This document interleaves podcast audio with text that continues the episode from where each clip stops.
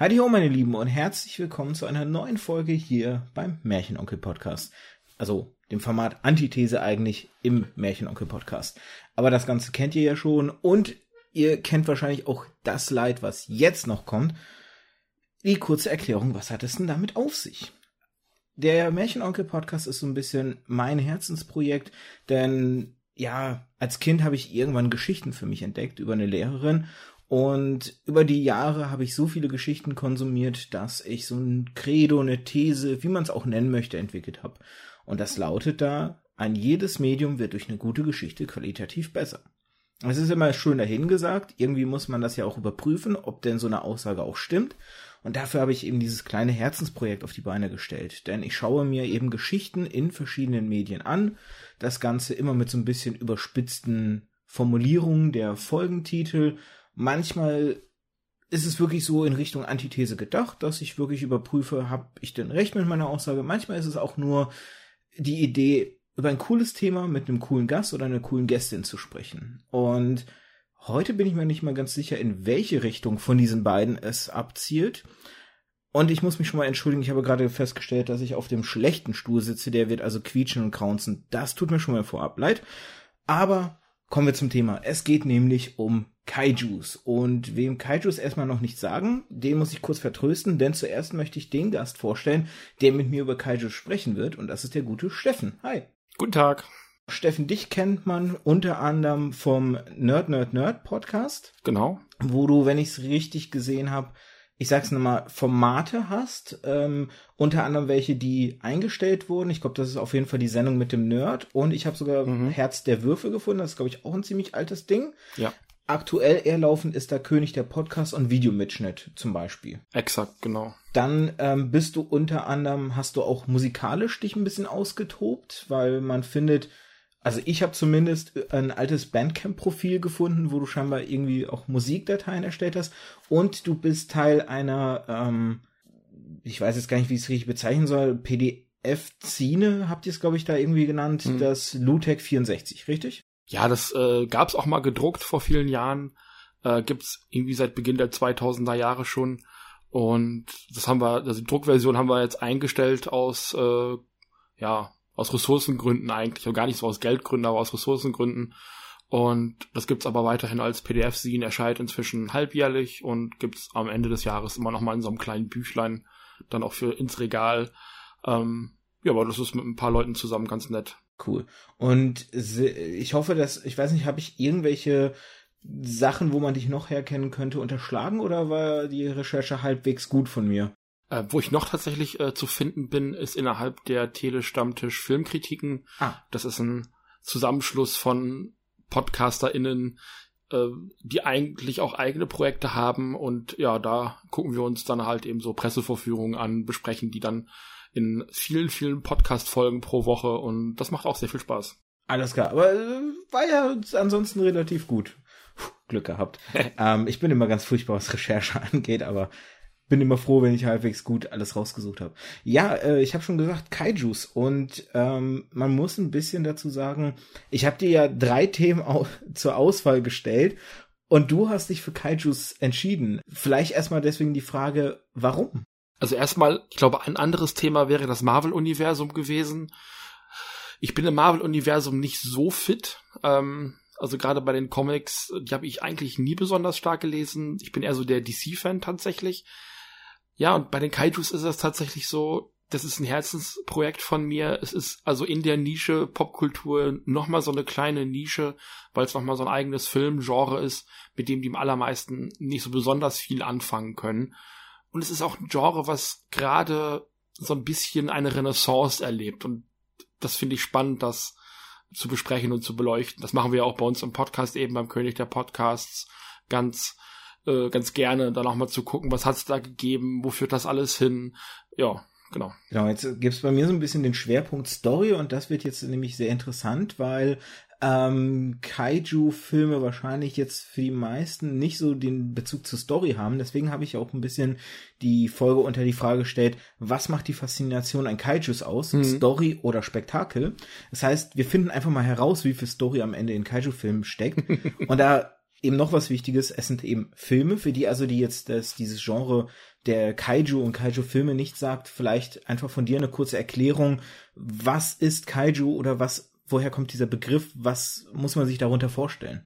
Also es gibt äh, diesen Begriff des Kaiju, das ist eigentlich die Kurzform des äh, Wortes Dai Kaiju, was so viel heißt wie großes Monster oder große Bestie. Ähm, der bekannteste Vertreter ist eben Godzilla, den man inzwischen auch äh, wieder in den deutschen deutschen Kinos gesehen hat oder international in den Kinos gesehen hat, über die amerikanische Version mittlerweile. Ähm, das Genre wurde in den 50ern begründet mit einem Film der Toho Studios von Ishihiro Honda. Ähm, da werden wir wahrscheinlich gleich auch noch mal ein bisschen intensiver drüber sprechen. Und da greift eben ein großes Echsenmonster äh, Tokio an und zerstört dabei so ein bisschen die Zivilisation. Und also man kann grob zusammenfassen, Kaiju-Filme sind Filme mit oder über Kaijus.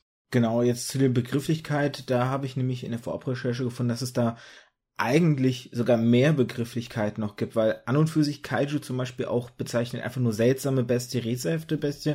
Das heißt zum Beispiel so Filme aus dem Westen wie Frankenstein oder so, also so Monsterfilme, die jetzt nicht mit direkt riesenhaften Wesen aufwarten, die fallen eigentlich, wenn man diese Begrifflichkeit so wörtlich nimmt, eigentlich auch schon fast da wieder drunter. Deswegen ist das auch, finde ich, so spannend dann, ähm, weil eigentlich, wie du schon gesagt hast, die korrekte Bezeichnung ja Daikaiju wäre mhm. für die Riesenmonster, also das, was die Filme dann wieder ausmacht, aber in der Begrifflichkeit sich dann doch dieser kürzere Wortlaut halt verfestigt hat. Und dann gibt's halt auch schon wieder Begrifflichkeiten wie Kaijin, das ist halt mhm. eben für menschenähnliche Wesen halt eben, oder es gibt dann noch die Begrifflichkeit von Saijin, was übersetzt zum Beispiel eben Sternmenschen bedeutet, was dann eben darauf abzieht, natürlich, wenn es Wesen aus dem Weltall sind, also äh, ex Exterior, nee, oh, Extris, oh Gott, Fachbegriffe. Extraterrestrische. Danke. Gott, Fachbegriffe waren niemals Stecke. Auf jeden Fall Aliens, könnte man kurz sagen. Genau. Und das ist schon so ganz komisch, weil, als ich mich so ein bisschen eingearbeitet habe, war ich erstmal so ein bisschen erschlagen von diesen Begrifflichkeiten und dass die eigentlich so fast schon unin intuitiv benutzt werden, weil wenn man jetzt kurzen Schlenker auf die Moderne macht und den allerletzten ähm, Godzilla-Film ähm, sich anschaut, da wurde dann ja wiederum auch schon wieder dieser Begriff der Titanen etabliert für diese mhm. Wesen eigentlich. Und dann hast du Filme wie Pacific Rim, wo die Monster, und ich glaube, da kenne ich den Begriff aus erster Linie tatsächlich, die Monster eben gezielt als Kaijus bezeichnet wurden, wonach ja dieses Genre auch benannt ist. Genau. Pacific Rim würde ich da vielleicht aber auch, also chronologisch tatsächlich ans Ende stellen, natürlich, weil das ein Zitate-Feuerwerk ist. Also da wird eigentlich eher ähm, aus amerikanischer Sicht auf das Genre geguckt und geschaut, wie, ähm, wie übertragen wir das auf amerikanische Sehgewohnheiten ein Stück weit. Und da hat man einfach dann gesagt, dann nehmen wir jetzt auch diesen, diesen Begriff, der ist ja jetzt auch nicht irgendwie geschützt oder sowas, den kann man ja frei verwenden, wo ich ähm, sagen möchte, dass oder sagen würde im, im Sinne von äh, den, dem, den 2014er Monsterverse-Film, die es jetzt ähm, seit ein paar Jahren gibt von, äh, von den amerikanischen Filmemachern, dass man da den Begriff ein bisschen vermieden hat, ein Stück weit, um halt eben keine Parallelen zum japanischen Toho-Universum zu ziehen. Aber das ist dann vielleicht für später nochmal genauer ein Punkt. Dann fangen wir doch mal bei den Anfängen an, weil es gibt auch da wieder einen Punkt, der mich so ein bisschen irritiert hat, also in der mhm. Vorabrecherche und beim, beim Raussuchen, weil du hast es schon gesagt, ähm, im Grunde dieses Genre und diese Begrifflichkeit wurden mit den ersten Godzilla-Filmen etabliert. Und wenn man auch so sich über das Genre informiert, findet man immer den Verweis, dass Godzilla von 1954 mehr oder weniger als der erste Kaiju-Film bezeichnet wird. Nun findet man aber auch den Hinweis, dass King Kong als Kaiju gilt oder eben in diese Riege. Und wenn man da wiederum reinschaut, findet man, dass es von 1933 eben den ersten King Kong-Film gibt und damit ja theoretisch eigentlich den ersten Kaiju-Film. Mal davon abgesehen, dass dann ein paar King Kong-Filme folgten und dann ein Jahr vor Godzilla auch noch The Beast from 20.000 Phantoms, ja. ich hoffe richtig ausgesprochen, ebenfalls wieder ein anderer Film, auch aus dem Westen, der ebenfalls eigentlich vorher war. Ich weiß nicht, inwieweit, also wie tief da dein Wissen ist, ob du da ein bisschen mir diese Irritation auflösen kannst. Beide Filme gelten so ein bisschen als Inspiration für Godzilla. Also was mhm. Ishihiro Honda damals gemacht hat, war mit dem allerersten Godzilla eine Analogie auf den Atomwaffeneinsatz im Zweiten Weltkrieg zu schaffen. um dieses Trauma der JapanerInnen damit eben auch so ein bisschen zu verarbeiten und ja, diesem, dieser Atomwaffe eben ein, ein Gesicht zu geben und das eben in Form dieses Monsters zu machen. Und es hat am Anfang auch tatsächlich Versuche gegeben, das mit Stop Motion zu machen, so wie es bei King Kong der Fall ist und ich glaube beim äh, Beast of 20.000 Fathoms auch. Ähm, weitestgehend, ich bin mir nicht sicher, weil den habe ich tatsächlich immer noch nicht gesehen. Das ist ein hm. bisschen so ein, so ein blinder Fleck auf meiner Karte. Ähm, aber dann haben sie eben festgestellt, dass es mit Stop Motion vielleicht doch ein kleines bisschen zu teuer wird und ähm, haben dann eben angefangen, diese, diese Anzüge zu bauen. Dann, also wer jetzt mit diesem Kaiju-Film gar nichts am Hut hat, da stecken halt in der Regel Menschen in den Kostümen, die diese Monster darstellen. Und das war so der Grundstein dafür. Es hat vorher schon Monsterfilme gegeben, wo Menschen diese Rollen gespielt haben, äh, auch in Amerika, aber die haben eben in der Regel keine großen Monster dargestellt, sondern das waren, wenn man so in die 50er Jahre guckt, so die amerikanischen Monsterfilme, so aus wie Tarantula, ähm, oder ich habe heute noch einen gesehen, The Giant Gila Monster. Das sind dann einfach nur so, ja, lebendige Tiere, die ins Bild reinkopiert geworden sind und dann vergrößert worden sind. Und so hat man sich damals eben beholfen. Und also es gibt in Japan diesen Oberbegriff des äh, Tokusatsu, das heißt im Grunde genommen einfach nur Filme mit Special Effects und das gehört eben auch dazu. Kostüme, dann die Miniaturbauten, in denen die Monster herumlaufen können und so weiter und so fort. Also das Kaiju-Genre würde ich da auf jeden Fall schon eigenständig ansehen, eben weil noch sehr viel mehr dazugehört, sehr viel mehr Handwerkliches und es ist schon irgendwo eine, eine Abspaltung von dem, was in King Kong oder eben auch in dem 20.000 Fathoms Film gemacht worden ist. Aber es hat sich von da an eigentlich relativ eigenständig weiterentwickelt. Jetzt hast du natürlich auch die Anzüge angesprochen. Ähm, hm. Das ist ja auch eine ziemliche Eigenheit, kann man wirklich sagen, dieser asiatischen Kaiju-Filme hauptsächlich. Ähm, ich persönlich kannte diese Anzüge schon viel früher, ähm, aber nicht in Bezug zu diesen Filmen, weil ich tatsächlich nie so den den, den, den Draht zu den Filmen hatte. Deswegen bin ich ganz froh, dass du heute der Fachmann dahingehend bist. Ich kenne tatsächlich diese Anzüge aus einer ganz anderen Richtung. Ähm, von der alten A-Team-Serie, wenn du die, äh, wenn du die äh, gesehen hast und dich an die erinnerst. Ja. Weil der ähm, Hannibal, der ist äh, gerade im Intro und auch in manchen Folgen nämlich in so einem Anzug zu sehen ähm, weil er irgendwie, der im A-Team ist es ja so, dass Hannibal, der Anführer der Vierergruppe, als, als Schausteller ähm, fungiert, eben in solchen Monsterfilmen und dann eben auch mit so einem Anzug halt immer mal wieder rumrennt und so. Und äh, daher kannte ich diese Anzüge und diesen Bezug, dass das eben in dem asiatischen Raum ähm, so ein Teil der Kaiju-Film-Subkultur, sage ich jetzt mal, ist. Das habe ich ganz lange nicht gewusst, so. dass das ist viel, viel später erst in mein Bewusstsein gekommen. Ähm, ne, kann man auch darauf beziehen, ne, diese Filme, das ist, wie du schon gesagt hast, da ist steht jemand in diesem Anzug und dann haben die halt Stadtminiaturen aufgebaut und dann rennt der da halt rein und zerstört halt alles so. Ganz simpel ausgedrückt, ne? Ja. Wenn wir jetzt eben mit Godzilla rangehen, weil er ja so ein bisschen der, der Anfang ist, ist das denn auch dein Lieblings-Kaiju quasi? Oder hast du überhaupt einen?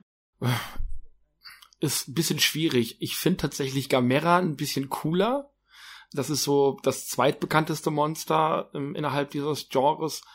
Das liegt aber einfach daran, weil das nochmal eine andere Art von Film eben auch ist. Aber das sind so persönliche Präferenzen. Das, das Angebot ist schier endlos, weil irgendwann natürlich auch andere Studios angefangen haben, diese Filme zu drehen. Godzilla kommt, glaube ich, mittlerweile auf, ich glaube, 33 Filme, wenn ich jetzt mich nicht komplett verzählt habe. Gamera kommt dann nur auf 12. Und Nur. äh, ja, ist halt immer, also die Marke schläft auch schon seit ein paar äh, Jahren, also locker seit, ich glaube, fast 15 Jahren oder sowas ist bei Gamera Stille. Er ist so ein bisschen der Underdog. Ähm, aber er hat halt einfach in der ursprünglichen Zeit, äh, der ist in den 60ern angefangen. Also ich finde einfach die Gamera-Filme einen kleinen Tacken sympathischer, das kann man glaube ich sagen. Die sind auch insgesamt ein bisschen stringenter als die Godzilla-Filme. Ähm, und ich habe mich da einfach also eher so in diese etwas kindgerechtere Art, äh, die die Gamera-Filme über die ganze Serie haben, tatsächlich ein bisschen mehr verliebt. Wobei es auch etliche Godzilla-Filme gibt, die ich wahnsinnig liebe, weil die eben auch, also zum Teil wirklich sehr unterschiedlich zueinander sind. Also da findet man auch heutzutage immer noch mal so eine Iteration von Gamera oder auch von Godzilla, die einem wahrscheinlich ein bisschen besser gefallen wird als äh, irgendeine andere. Da ist für jeden Geschmack was dabei auf jeden Fall. ganz kurz für die Leute, die sich nicht auskennen, äh, Gamera Name zum Beispiel, ich persönlich, auch wenn ich hm. gelesen habe, dass er einer der bekanntesten Vertreter ist, ich kannte Gamera gar nicht. Hm. Ich finde, es gibt da, also aus meiner Sicht andere, die für mich bekannter waren. Beschreib doch kurz, was Gamera ist, im, damit die Leute auch ein Bild haben. Gamera ist eine große wütende Schildkröte. Mhm. Ich glaube, das kann man gut sagen.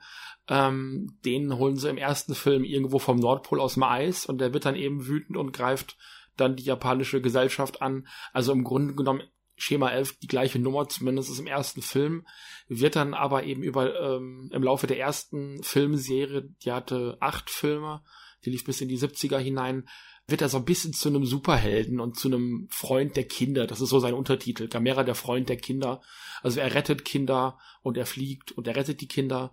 Und das sind so, so relativ liebevolle, lustige, bunte Abenteuer, wo auch Kinder die Hauptrolle spielen. Das ist nicht in allen Godzilla-Filmen der Fall. Da mag mal ein Kind durchs Bild laufen ähm, oder in Gefahr sein, aber was eben gerade die späteren Gamera-Filme der ersten Reihe ausmacht, ist, dass Kinder da auch die Hauptpersonen sind. Und das ist, also für mich war es zugänglicher, weil die erste Reihe da ein Stück weit konsequenter ist als die Godzilla-Reihe, die zum Teil sehr stark experimentiert. Ich würde auch gar nicht so chronologisch heute ähm, durch die durch die Filme durchgehen wollen, sondern eher so ein bisschen über die einzelnen Wesen sprechen. Mhm. Ich glaube, das ist immer ein besserer Anknüpfpunkt. Und deswegen würde ich jetzt dann, ähm, ich hatte es ja gerade eigentlich schon eingeleitet, dann nochmal kurz einen Abschlenker gemacht, wird dann jetzt kurz einfach erstmal den Fokus auf Godzilla legen, weil okay. du hast schon was, was, was Wichtiges gesagt, halt so ein bisschen, wie die Godzilla-Filme entstanden sind. Weil wenn ich jetzt an die Folge heute oder an das Thema rangehe mit eben dieser Frage, ne, Story oder Spektakel, muss man sich natürlich auch angucken, inwieweit haben die Filme Handlung und was für eine Handlung. Und bei Godzilla, du hast es äh, schon gesagt, ne, ist ja so ein bisschen dieser Hintergedanke oder, oder wie er entstanden ist, so ein bisschen dieses Verarbeiten mit äh, Hiroshima und Nagasaki, mit den Atombomben, äh, die dort mhm. eingeschlagen sind. Ähm, das ist ja auch so ein bisschen äh, in den Anfängen, wenn ich es richtig im Kopf habe, ist das ja so der Grundgedanke, dass ähm, Godzilla auch durch eine Atomexplosion ja aus den Tiefen des Meeres aufgeweckt wird und dann eben ähm, hervorkommt. Er selber hat ja auch diesen atomaren Atem, das heißt, diese ganze mhm. Thematik Atom und Atomar und so, die taucht ja überall in diesen Werken, in diesen Filmen auf. Ähm, ich fand auch sehr schön, an einer Stelle habe ich so ein bisschen die Definition von Kaiju-Filmen oder gerade den klassischen Kaiju-Film gesehen, dass es oft eben um die Rache der Natur geht. Ja. So. Und dass die so ein bisschen diesen, diesen Fokus haben. Ähm, und auch sehr spannend, das hast du jetzt ein bisschen an Gamera schon angedeutet, ähm, mit dieser Begrifflichkeit Kaiju ist auch keine Gesinnung verbunden. Also damit wird wohl nicht bezeichnet, dass das gute Monster oder böse Monster sind, denn gerade Godzilla hat scheinbar das komplette Spektrum von gut, neutral und böse in allen Filmen schon mehr oder weniger abgedeckt. Ähm, hm. Das heißt, man hat auch jetzt nicht so den Bezug, dass Godzilla, wie du schon bei Gamera das gesagt hast, irgendwann immer der Gute ist und alle beschützt, obwohl es viele Filme gibt, die ja eben heißen Godzilla gegen den und den, den und den und den und den und viel ja diese Kämpfe im Fokus stehen. Um jetzt das Ganze irgendwie so ein bisschen mal in, in eine, in eine Frage zu formen, diese, diese Gedanke, Rache der Natur als Handlung, als Film, was ja auch dann wahrscheinlich in anderen Kaiju-Filmen auftaucht. Ist das für dich überhaupt etwas, was als Story relevant ist oder überhaupt spannend für dich ist als Frage? Hast du, hast du das so überhaupt je wahrgenommen, wenn du die Filme angeschaut hast? Ich bin mir relativ sicher, dass es ganz zu Anfang so gemeint gewesen ist und gerade der erste Film sticht da auch total heraus. Das verliert sich relativ zügig, weil die Filme in Japan, gerade dieses Genre Kaiju, auch ein ziemlicher Kassenschlager geworden ist und die Leute wirklich ins Kino gerannt sind, um diese neuen Filme eben sich anzugucken. Das war schon auch ein, ein Publikumsmagnet irgendwo. Und dann, also gleich der zweite Godzilla-Film, der Nachfolger, ist also wirklich meiner Meinung nach einer der schlechtesten, einfach weil die versucht haben, das, was sie im, im ersten Teil gemacht haben, zumindest optisch zu wiederholen, aber das komplett ohne ja, ohne Story und ohne Gedanken irgendwie zu unterfüttern. Der ist auch weniger als ein Jahr später schon in den Kinos gelaufen und das merkt man dem Film eben auch an. Und es, so geht's eigentlich auch weiter. Also spätere Godzilla-Filme sind dann oft einfach nur noch so, ja, Monsterkloppe. Also da treffen dann zwei Monster aufeinander, da wird dann eine etwas halbgare, nette Rahmenhandlung drumherum gesteckt mit, gestrickt mit ein paar Menschen. Aber so richtig eine Botschaft gibt's da eigentlich seltenst. Also das ist ganz häufig so, dass man eigentlich nur versucht, Godzilla noch einem weiteren, stärkeren Gegner gegenüberzustellen und zu gucken, wie er es diesmal schafft, ihn zu besiegen. Und auch Godzilla macht dann irgendwann die Wandlung Richtung Kinder- und Familienfilm und da werden dann auch die Filme immer seichter, immer, immer lustiger auch ein Stück weit. Ähm, Godzilla bekommt immer absurdere Kräfte, mit denen er seine Gegner dann eben angreifen kann. Und da ist es dann, also da geht dann auch sowas wie eine Botschaft irgendwann komplett verloren. Womit ich nicht sagen möchte, dass das ganz verschwindet. Also es gibt einen Film, den möchte ich da auf jeden Fall herausheben. Und das ist der von 1971, nämlich im Deutschen heißt er Frankenstein Kampf gegen die Teufelsmonster. Das ist äh, Godzilla gegen das Smogmonster Hedora. Und das ist tatsächlich wieder so ein ganz waschechter Film mit Botschaft und Umweltverschmutzung und Hedora, das Smogmonster, ist eben ähm, also die Verkörperung der Umweltverschmutzung, gegen die Godzilla da antreten muss. Aber solche Filme kann man tatsächlich an einer Hand abzählen. Also oft sind es einfach nur Vehikel für Science-Fiction-Plots, Außerirdische, die mit UFOs auf die Erde kommen und dann Monster befehligen, um Godzilla und auch die Menschheit auszuschalten. Würdest du dann sagen, dass, wenn wir jetzt erstmal noch mit dem Blick auf Godzilla haften bleiben, dass die Godzilla-Filme im Grunde dann gar keine Story haben, sondern wirklich auch nochmal auf die Frage der Folgevillains rein Spektakel dann am Ende sind? Das ist ein großer Streitpunkt bei uns im Podcast. Ähm, ist auch ein eigener Bewertungspunkt bei uns. Also wie sind die Monsterkämpfe und davon losgelöst die Rahmenhandlung, weil das oft wirklich zwei komplett verschiedene Dinge sind, die nebeneinander herlaufen und oft gar nichts miteinander zu tun haben. Also das eine beeinflusst das andere kein Stück und man wartet eigentlich nur darauf, dass die Monster gegeneinander kämpfen. Und ja, ich glaube, das ist das größte Problem des Genres, dass es sehr viel Spektakel ist und oft keine gute Story, die damit in irgendeiner Art und Weise zusammenhängt, ja.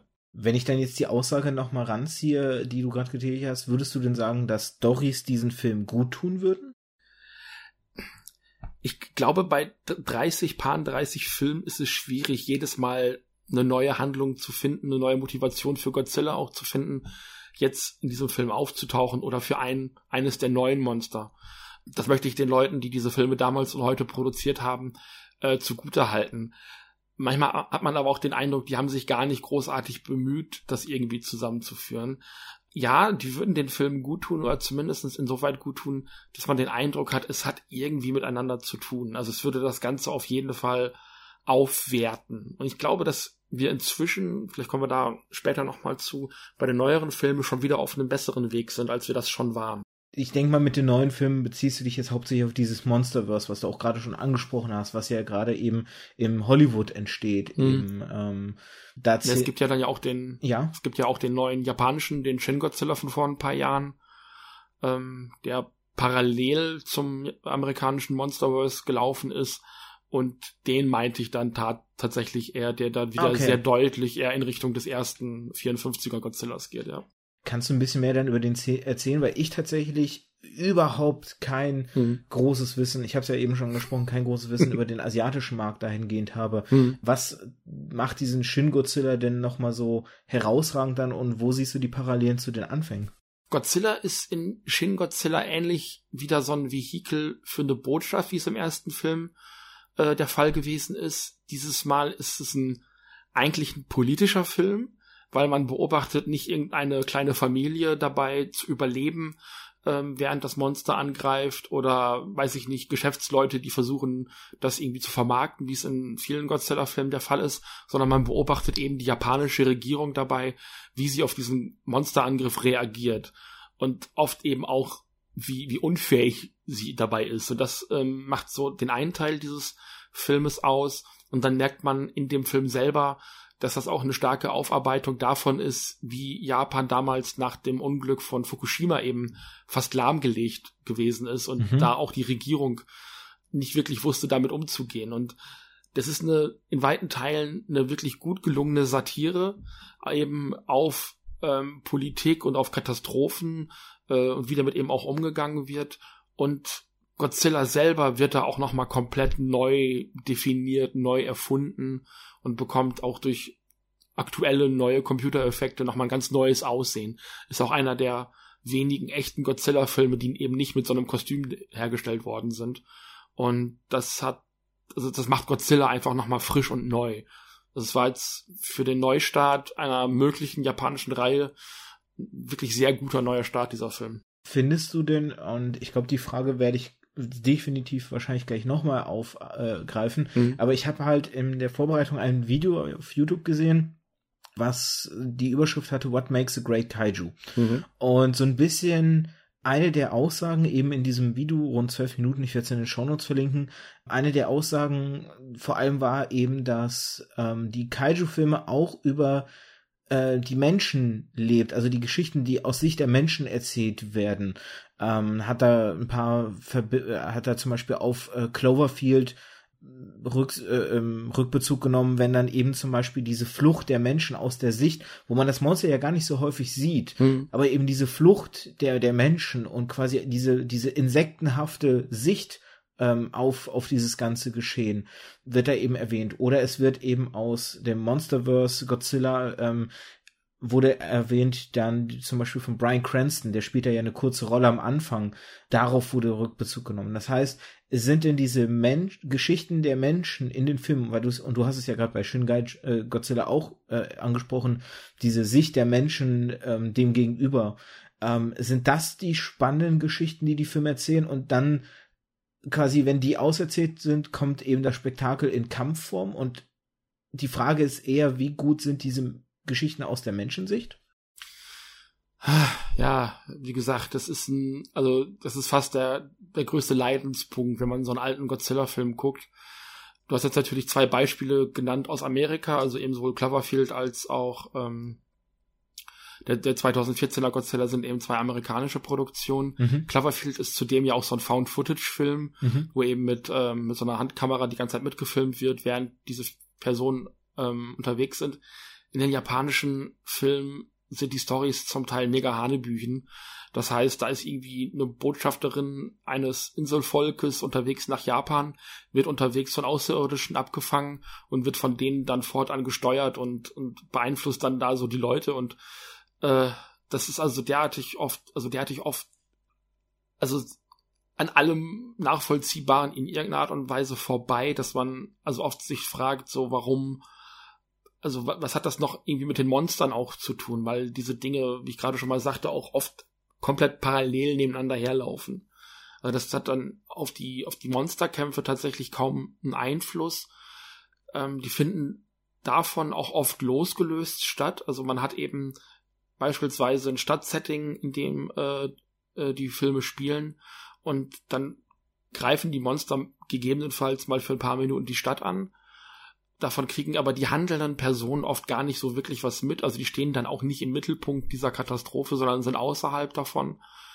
Und am Ende des Filmes gibt es dann eben so diesen großen Monsterkampf und der findet dann irgendwo in einer, in einer, in einer Steppe statt oder auf irgendeinem ähm, Steinbruch oder irgendwo auf jeden Fall weit außerhalb von jeglicher Zivilisation. Also es ist jetzt auch nicht so, dass diese Kämpfe, wie es heutzutage auch in den amerikanischen Produktionen oder jetzt auch im letzten Godzilla-Film, wo es ja wirklich inmitten einer Stadt passiert ist, dass das passiert da eben nicht, sondern die sind wirklich losgelöst von allem, weil man da bei den Dreharbeiten wohl dann auch den meisten Bewegungsfreiraum eben hat, um die Leute in den Kostümen auch agieren zu lassen. Also das hat dann oft auch rein pragmatische Gründe. Aber es gibt die Geschichten mit den Menschen. Also, weil ich finde das nämlich interessant, dass du das jetzt gerade so rum siehst, weil in dem Video wurde nämlich gerade auf ältere ähm, Godzilla-Filme halt nämlich sich bezogen, dass es dort ge so gewesen sei. Mhm. Wie gesagt, ich kenne mich ja nicht aus, deswegen ähm, korrigiere mich bitte da, wenn ich auch vielleicht das Video falsch verstanden habe. Aber da wurde halt eben angesprochen, dass es eben diese Handlungen gibt mit den Menschen, ähm, der der Ohnmacht, der Katastrophe gegenüber und ähm, es wurde nämlich witzigerweise auch Shin Godzilla ähm, angesprochen, eben der nämlich auf diese alten Sachen, auch da mhm. positiv, wie du es jetzt schon formuliert hast, Rückbezug nimmt und sich so ein bisschen daran eher orientiert. Ähm, deswegen, ich also meine Vermutung war deswegen gewesen, dass es eine Phase gibt, wo es diese, diese Handlung mit den Menschen gibt, die dann auch interessante Geschichten erzählt haben und es dann irgendwann eben abdriftete in so ein, wie du es jetzt gerade auch schon beschrieben hast, wo dann diese Handlung der Menschen eigentlich losgelöst von dem von dem Kampf ist und eigentlich nichts damit zu tun hat und jetzt so ein bisschen dieser, dieser Rückwanderung ist. Das, mhm. Deswegen habe ich die Frage auch in den Raum stellen wollen. Ja, es ist ja, man muss das immer von zwei Perspektiven sehen. Also was passiert tatsächlich mit der Stadt und die Städte werden nicht selten komplett ausgelöscht oder zumindest in weiten Teilen dann auch zerstört und dann ist es vielleicht nur mal ein Viertel oder sowas und dann fliegt Rodan, das ist so ein großer Flugsaurier, der fliegt dann eben dann über die Stadt und äh, greift da mal so ein paar äh, Gebäude ähm, vom Boden und macht die kaputt oder sowas oder ein Ghidorah, so ein großer dreiköpfiger Drache, der dann auch mal so einen Laserstrahl durch die Stadt jagt und alles kaputt macht. So, das passiert schon, aber wie gesagt, die Handlung ist eigentlich dann gerade auf einem Militärstützpunkt oder auf einem Boot. Ähm, es gibt einen Film, der spielt tatsächlich auf einer Insel. Da geht es darum, dass der Bruder des Protagonisten irgendwie verschwunden ist auf dieser Insel und währenddessen die auf dieser Insel unterwegs sind, kämpft Godzilla im Meer gegen eine Monsterkrabbe. Also das sind eben auch zwei verschiedene Handlungsorte, die da stattfinden. Das mag räumlich in der Nähe sein, aber das eine beeinflusst das andere halt nicht. Und also wir haben oft festgestellt äh, im Podcast, dass die Monsterkämpfe eigentlich eher sowas sind für, wie die Belohnung, wenn man gerade durch die etwas dahin schleichende Story äh, sich so durchgekämpft hat. Ja, okay. Äh, zumindest ist das in den, in den klassischen Filmen der äh, Showa-Ära noch so da wo Godzilla auch so eine Art Superheld ist und der Beschützer der Erde. Ähm, das ändert sich dann auch nochmal in der Heisei-Ära, also ab den 80ern, 85, ab dem, beziehungsweise 84, ab dem Return of Godzilla-Film, wo Godzilla dann auch mal wieder böse sein darf für ein, zwei Filme, aber dann auch in den 90ern schnell wieder zu so einem Superhelden wird. Mhm. Ähm, also, wie gesagt, das sind so Dinge, die passieren dann immer sehr losgelöst von dem, was den menschlichen Figuren da passiert. Okay. Ich würde die Frage gerne auf Gamera weiter ermünzen, aber bevor wir das tun, hm. wollte ich noch eine kurze Sache ähm, ansprechen mit Godzilla, weil ich finde, es schwer ist dann hinterher als Rückbezug noch einzubauen. Und zwar äh, möchte ich kurz auf die MinCorrect, also methodisch inkorrekt Folge 144 verweisen, die da heißt Ballonbomben. Mhm. Und dort ist es nämlich so, dass im ersten Thema Nikolas ähm, an der Stelle muss ich auch eine kurze Entschuldigung, als er nämlich bei mir zu Gast war, habe ich gedacht oder habe die diese diese Erwähnung ähm, Reinhard in die Schuhe geschoben, obwohl er korrekterweise gesagt hat, er, er glaubt, er war das, der das angesprochen hat. Und ja, du warst es. Und sorry deswegen, dass ich es falsch äh, verwiesen habe. Es geht nämlich darum, um das erste Thema, was er vorstellt. Liebling, wir haben die Tierwelt geschrumpft. Da spricht er darüber, wie halt eben die Tierwelt kleiner wird aufgrund von ähm, Veränderungen in den, in den äh, in der Natur. Ähm, ich habe es jetzt nicht mehr ganz im Kopf, äh, deswegen sorry, wenn ich es falsch äh, anspreche. Aber die einzige Ausnahme ist eben die filmische Kreatur, Kreatur Godzilla. Mhm. Denn seit den 50ern, seit es Godzilla gibt, hat die ihre Größe verändert. Und zwar zum ja. immer größeren. Und das ist halt ziemlich interessant und spektakulär, denn ähm, mehr oder weniger hat er seine Größe verdreißig, nee, nee, nee, nicht verdreißigfacht, das Wachstum, mit dem er herangewachsen ist, das war 30 mal höher, als es sonst bei irgendeinem Wesen in der Natur ist. Denn in den letzten 50 Jahren ist er versechs, also hat er sich versechsfacht von der Größe. Mhm. Denn aktuell, jetzt im Monsterverse, ist er wohl bei über 300 Metern und angefangen hat er bei rund 50 Metern. Ja. Und das ist so ein bisschen ganz spannend, weil ähm, in dieser wissenschaftlichen Studie, die sich so ein bisschen spaßeshalber mit, damit beschäftigt hat, haben die eine Korrelation zum Etat im Militärwesen ähm, gemacht. Also sprich, das Militärwesen ist mit demselben Grad gewachsen wie Godzilla. Und so ein bisschen die Behauptung, wie gesagt, ist jetzt alles so ein bisschen Spaßforschung, aber irgendwo auch ein interessanter Gedanke, ist, ähm, dass sie das gleichgesetzt haben mit der Angst der Menschen quasi. Sprich, hm. ähm, je ängstlicher die Menschen wurden, und ich meine, unsere Zeit hat sich viel verändert mit Terrorangriffen, mit Umweltproblematiken, mit Flüchtlingskrisen, ähm, die Leute, die Welt verändert sich in einem derart schnellen Maße zu einem, äh, also wie die Zukunft aussieht, wird immer ungewisser und ähm, wahrscheinlich werden unsere Kinder oder Kindeskinder nicht mehr in so einer heilen Welt aufwachsen, wie wir es sind, oder mit ziemlicher Sicherheit. Und quasi Godzilla wird hier so ein bisschen symbolisch rangezogen als äquivalent mit dieser Angst. Das heißt, je größer die Angst wurde, umso größer wurde Godzilla. Jetzt kann man natürlich, wie gesagt, Ursache und Wirkung ist hier eigentlich nicht so gleichzusetzen, wie es dargestellt wird, weil ähm, der, der, Militäretat ist sicherlich kein Messgrad für Angst der Menschen. Aber ähm, dieser Gedanke an sich finde ich halt ganz spannend, weil die Frage ist, was schließt man daraus und inwieweit kann man das jetzt auf die Filme dann auch wieder, ne? Du hast es gesagt, Godzilla als Anfang in den 50ern äh, war irgendwo ein symbolhafter ähm, Charakter für, für die Angst vor dem, vor dem nuklearen Einsatz von Sprengköpfen oder generell vor der, vor der Atomenergie und jetzt sein Wachstum, inwieweit kann man das zum Beispiel auch hier wieder interpretieren? Ich weiß nicht, ich habe jetzt einen langen Monolog gehalten, aber hm. diese Fakten, so diese Infos für dich, ähm, wie würdest du die in Hinblick auf die Filme jetzt ähm, betrachten? Es ist, glaube ich, auch ein, ein Kampf der Superlativen. Also mache ich den nächsten Godzilla kleiner oder größer, mache ich ihn wütend, mache ich ihn nett, ist er ein Held, ist er ein Schurke. Das ist so ein, auch das ist, denke ich, auch immer so ein Punkt der des, des Kinopublikumsgeschmacks, hätte ich jetzt fast gesagt. Also worauf haben die gerade Bock und da, wo es in den 60ern, 70ern doch eher kinderkompatibel wird, haben sie eben gemerkt, wie ziehen die Kinder ins, äh, ins Kino rein. Ja, Godzilla wird immer größer, das ist spannend zu sehen und den, ähm, der eine Godzilla aus dem Anime, das ist halt, also das war für mich fast so ein bisschen, ja, archetypisch für diese Superlativen, weil da kämpfen sie im ersten Teil gegen einen auch schon sehr großen Godzilla und besiegen den dann auch am Ende des Filmes nur um dann festzustellen, dass der große Berg, auf dem sie da gerade gestanden haben, noch ein dreimal so großer Godzilla ist, gegen sie den dann im zweiten Teil kämpfen müssen.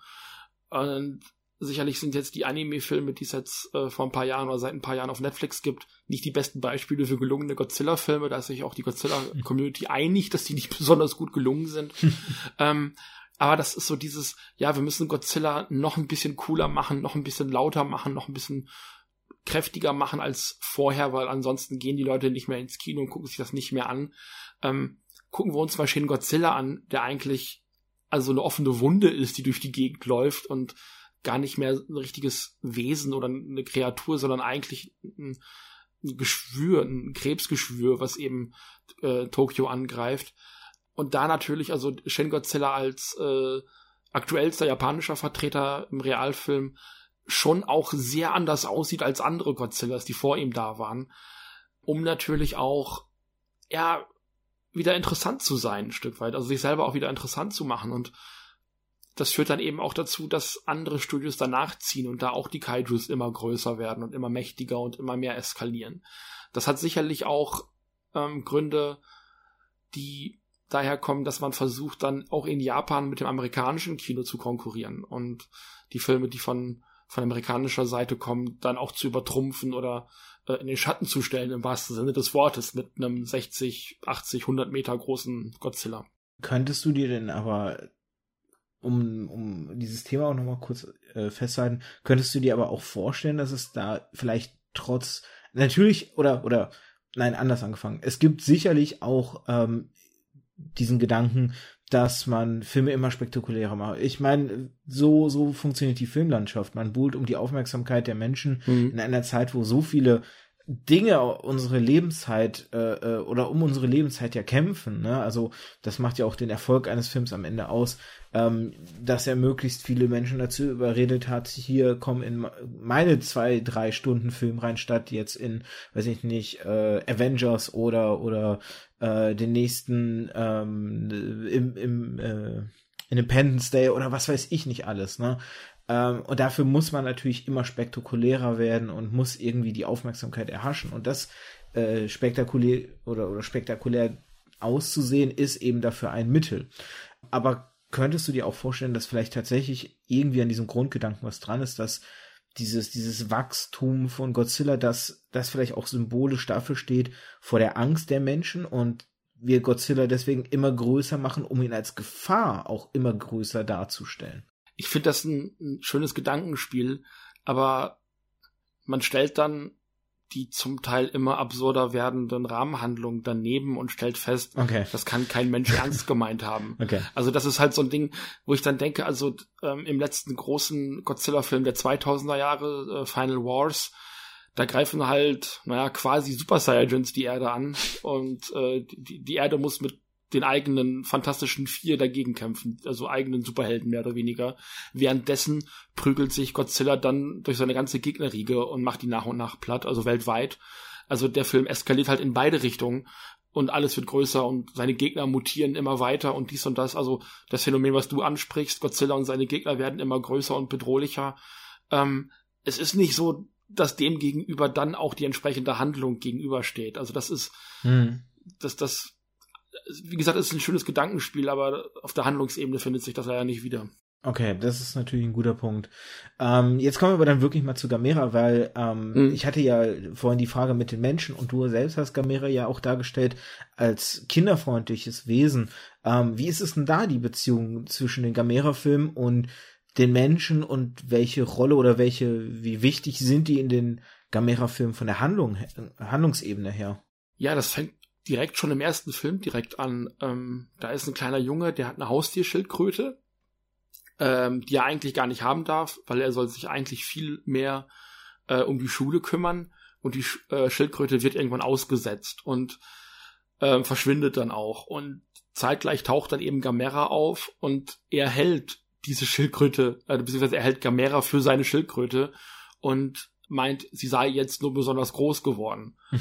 Und ja, das ist im ersten Film noch nicht so besonders konsequent umgesetzt worden, aber auch da gibt es schon eine Szene, wo der kleine Junge dann eben auf einem Leuchtturm steht und dann runterfällt und Gamera fängt ihn auf und setzt ihn auf den Boden ab.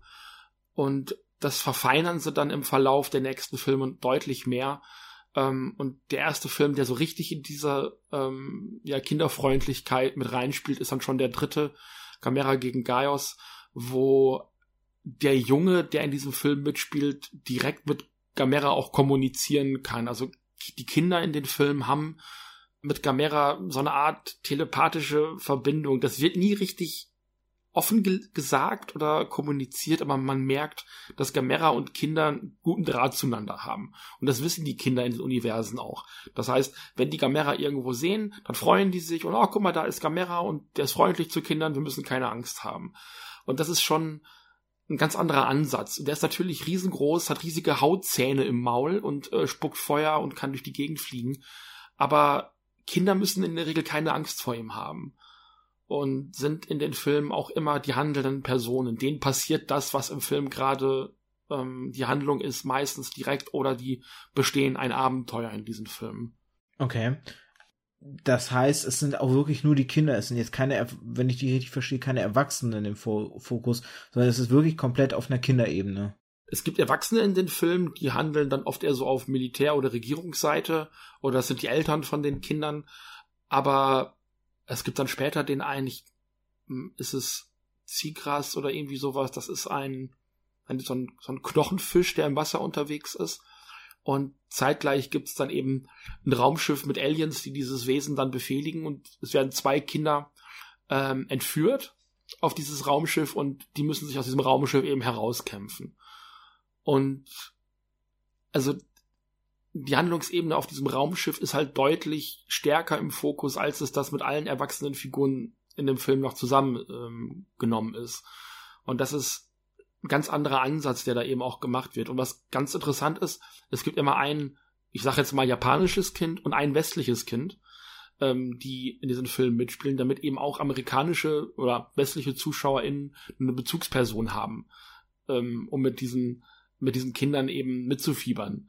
Und da sind die Filme also von vornherein so gedreht worden, dass man die Filme leicht nach Amerika oder wegen meiner auch nach Deutschland vermarkten kann. Das äh, ist mit den amerikanisierten Godzilla-Filmen erst im Nachhinein passiert. Also da hat man dann Szenen hinzugefügt und äh, zum Beispiel einen amerikanischen Nachrichtensprecher reinge äh, reingeschnitten oder andere Szenen rausgenommen, ausgetauscht, die für das westliche Publikum angeblich nicht zu verstehen sind, weil sie kulturell zu sehr an Japan hängen. Ähm, aber die Gamera-Filme sind wirklich direkt auch mit dieser Absicht gedreht worden. Eben auch ein westliches Kind, äh, äh amerikanischstämmiges Kind, sage ich jetzt mal, eben mit ähm, im Fokus zu haben. Ich mache jetzt mal einen kurzen Bogen, bevor ich zu meinem eigentlichen nächsten Punkt komme. Mhm. Kennst du dich mit Detektiv Conan aus? Ja, ich habe es früher im Fernsehen geguckt, ja. Äh, weil in, in Detektiv Conan gibt es ja auch ein Wesen, ähm, was namenstechnisch eine Kombination aus Godzilla und Gamera ist, und zwar mhm. Gomera. Ja. Ähm, vom Aussehen so ein bisschen dargestellt wie ein Godzilla und ähm, in den Detektiv Conan Comics oder auch in dem Manga und äh, nee, nicht mal, also es sind ja keine Comics, es ist ein Manga und auch in den Anime-Folgen, das wollte ich sagen, hast du oft so diesen Bezug dass ja die, die, die Kinder, also sprich ähm, Genta, ähm, und die, oder die Detective Boys als gemeiner, mir fallen gerade nicht alle einzelnen Namen ein, große Gomera-Fans sind. Und äh, es gibt ja auch manche Folgen, die sich um Krimifälle in diesem Gomera-Filmstudio drehen. Mhm. Jedenfalls in dieser Darstellung hast du oft dieses Bild von einem Wesen, was, ähm, wie drücke ich es jetzt am besten aus, so ein bisschen ich sag mal fast IT-haft, also so ein bisschen so eine Freundschaftsbeziehung hat, weil es gibt dann ja auch diese fiktive Fee, die dann immer zu Gomera spricht und so. Mhm. Ähm, würdest du sagen, dass hier in dieser Darstellung viel von Gamera ist, dass das so ein bisschen also der Vergleich zu IT hinkt ja natürlich absolut, ähm, weil wir da kein gigantisches Monster, sondern Alien haben. Aber so dieses, dass die Kinder dann irgendwo immer auf so einer Freundschaftsbasis und dann vielleicht auch ihm helfen müssen, ihn dann irgendwie steh auf mäßig so anfeuern müssen, damit er seinen Kampf dann auch schafft. Das ist in den Gamera-Filmen auf jeden Fall drin. Direkt in dem dritten, den ich eben schon mal angesprochen habe, verschwindet Gamera dann eben auch für einen Großteil des Filmes, weil er sich regenerieren muss. Und der Kurze merkt das dann eben auch dann gibt's in einem der moderneren Filmen aus den 90ern, aus der zweiten Reihe, direkt ein, wo ein Mädchen praktisch schon so ein Sidekick ist von Gamera und so, ein, so eine spirituelle Verbindung hat. Das ist dann auch sehr viel stärker in der Natur selber verankert. Jetzt so ein Talisman, glaube ich, wenn ich das richtig in Erinnerung habe, mit dem sie eben dann auch eine Verbindung mit Gamera eben hat. Witzigerweise so diese Fee, die mit dem Kaiju ähm, in Verbindung steht, ist tatsächlich eher aus dem Godzilla-Universum. Da gibt's nämlich die sogenannten, was komme ich nicht auf den Namen, äh, so Zwillings, Zwillingselfen oder sowas, die ähm, für Mothra eben eine Verbindung darstellen. Und also da, also ich habe hab mir gerade mal im äh, nebenher Gomera-Bilder aus Conan aufgerufen. Der ist optisch schon einen Tacken eher an Godzilla angelehnt. Ja, genau. Aber so wie du es gerade beschreibst, dass das eher eben diese Verbindung zu den Kindern ist, das ist eher ein Element aus Gamera, ja. Ja, denn das heißt im Grunde, dann ist nicht nur der Name eben eine Kombination, sondern so ein bisschen auch die Darstellung dann natürlich. Ja. Ähm, jetzt hast du Mofra natürlich auch angesprochen, da können wir eigentlich direkt dazu rübergehen, weil zum Beispiel Mofra für mich immer ein Wesen war, was anders als Gamera für mich eher so aus diesem Kaiju-Universum eine Bekanntheit darstellte. Mhm. Ähm, Mothra ist, würde ich wahrscheinlich auch sagen, neben äh, Godzilla und Ghidorah für mich die drei bekanntesten eigentlich gewesen. Und ja. wie ist denn Mothra so ein bisschen in dieser filmischen Landschaft dargestellt und wie würdest du den einordnen? Mothra ist erstmal tendenziell weiblich. Das ähm, ist so ein bisschen das weibliche, runde, das schöne Gegenpart zu Godzilla. Man nennt sie im Allgemeinen auch die Königin der Monster, also im Vergleich eben zu Godzilla, der der König der Monster ist, ähm, ist Mothra dann eben so, dass das Gegengewicht dazu, sie verkörpert eher so die Natur und ähm, die Verbindung dann zum Planeten Erde selber ist also auch eher spirituell, wird in den Filmen oft von einem indigenen Inselvolk herbeibeschworen durch Gebete und, und Wünsche. Also Mothra gehört dann eher so zu den paar mystischen, mythologischen Kaijus, die es so gibt. Da gibt es eine Handvoll, nicht alles sind so riesige Mutanten oder Aliens. Es gibt eben auch Wesen, die eher so, ja, in Verbindung zum Planeten selber stehen dann. Und dazu gehört eben auch Mothra. Und äh, gibt es oder, oder mal ganz allgemein gefragt, weil wir jetzt natürlich speziell eben Gamera und Godzilla und Mothra jetzt angesprochen haben, gibt es denn Kaiju, weil wie gesagt, es gibt so eine Bandbreite, die kenne ich alle gar nicht. Mhm. Gibt es Kaijus, die dir aufgefallen sind, dadurch, dass deren Filme primär einfach gute Handlungen haben? Oder ist es, ich, ich weiß, ich reite so ein bisschen da drauf rum, aber das mhm. ist ja auch mhm. das, was, was ich einfach versuche äh, für mich klar zu machen, ähm, ob es eben halt einfach Kaiju-Filme gibt, die wirklich versuchen, die Story als Fokus ranzunehmen, die, die klar natürlich diese spektakulären großen Monster haben, mhm. deren, deren einziges Verkaufsargument das aber nicht sein soll. Es gibt einen, einen einzelnen Film von einem anderen Filmstudio als Toho, da fällt mir gerade nicht ein, welches das war. Das heißt, äh, das Monster heißt Gappa und äh, Gappa ist ein Schnabeldino, möchte ich ihn mal nennen. Den, das ist ein, eigentlich ist das ein Baby, also ein junges äh, Tier. Und den entführen sie dann mehr oder weniger, finden sie in einem Ei. Das Ei nehmen sie mit äh, und äh, sperren dieses Wesen eben ein. Und äh, sobald Gappa ausgeschlüpft ist, kommen seine Eltern und fangen an, das ja, da die Stadt zu zerstören und dieses Kind eben auch zurückzufordern. Ist halt eher so dieses, ja, lass die Natur in Ruhe, ähm, gib uns unser Baby zurück und dann bringen sie dieses Baby Gappa eben zurück zu den Eltern und der ganze Film ist aufgelöst. Dann gibt's, äh, den haben wir neulich erst gesehen zum ersten Mal, auch aus einer ähnlichen Zeit, einen, auch wieder ein Kinderfilm, Daigoro vs. Goliath, wo es um so ein Kaiju-Baby eigentlich auch geht, äh, aber groß und tapsig und das muss da eben zum ersten Mal gegen ein gegnerisches Kaiju kämpfen. Der Film selber angelt sich auch sehr an diesem Monster entlang, eben auch mit Kindern in der Hauptrolle. Da wird dann auch schon versucht, so dieses Abenteuer der Kinder mit dem Monster zu verbinden, weil das zumindest räumlich beieinander spielt.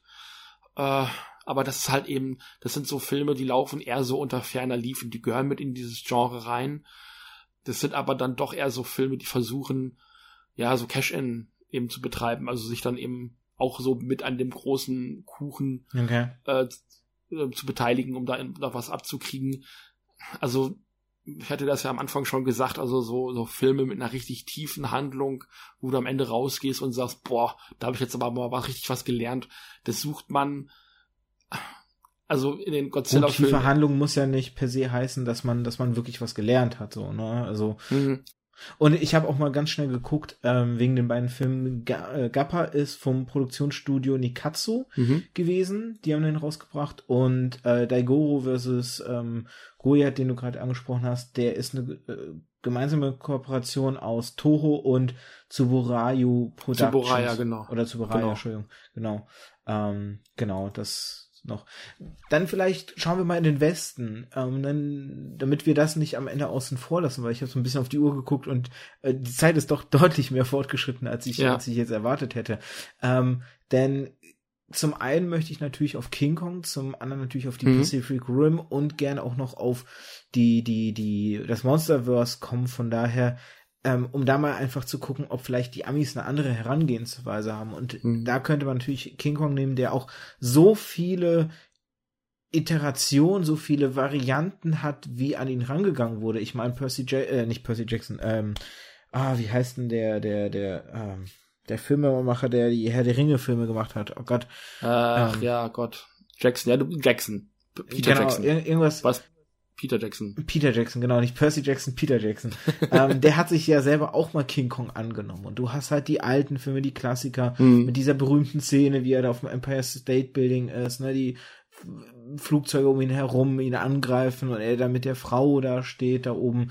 Du hast die moderne Film, den, den modernen Film jetzt, der so ein bisschen dieses Monsterverse halt reinschaut, ist King Kong eine Geschichte, wenn man die sich betrachtet, die mehr Handlung hat oder die einfach nur eine andere Herangehensweise hat, weil es nicht primär um Städte zerstören geht? King Kong haben wir neulich bei uns im Podcast schön durchdekliniert. Ähm, ist mir im Nachhinein tatsächlich aufgefallen als ein Film übers Filme machen, weil da eben auch ein Filmemacher auf eine Insel geht, um ein Motiv für seinen neuen Film zu finden. Er trifft dort eben auf King Kong und das wird ihm dann im im Nachhinein zum Verhängnis. Also da ist nochmal ein ganz anderes Motiv eben auch verbaut. Ich habe ein bisschen das Problem mit dem 2005er King Kong, mit dem modernen, dass das, ach, ja, ich weiß gar nicht, ich müsste ja wahrscheinlich auch nochmal gucken, um genau zu sehen, was da damals mein Problem mit gewesen ist. Der versucht King Kong zu vermenschlichen und vielleicht auch einen Tacken zu sehr. Also er macht das Monster einen Tacken zu menschlich und zu greifbar und ähm, macht aus dieser ohnehin schon tragischen Figur, wie es im Original ist, dann fast schon so einen tragikomischen Helden. Also das, das ist sicherlich schwierig.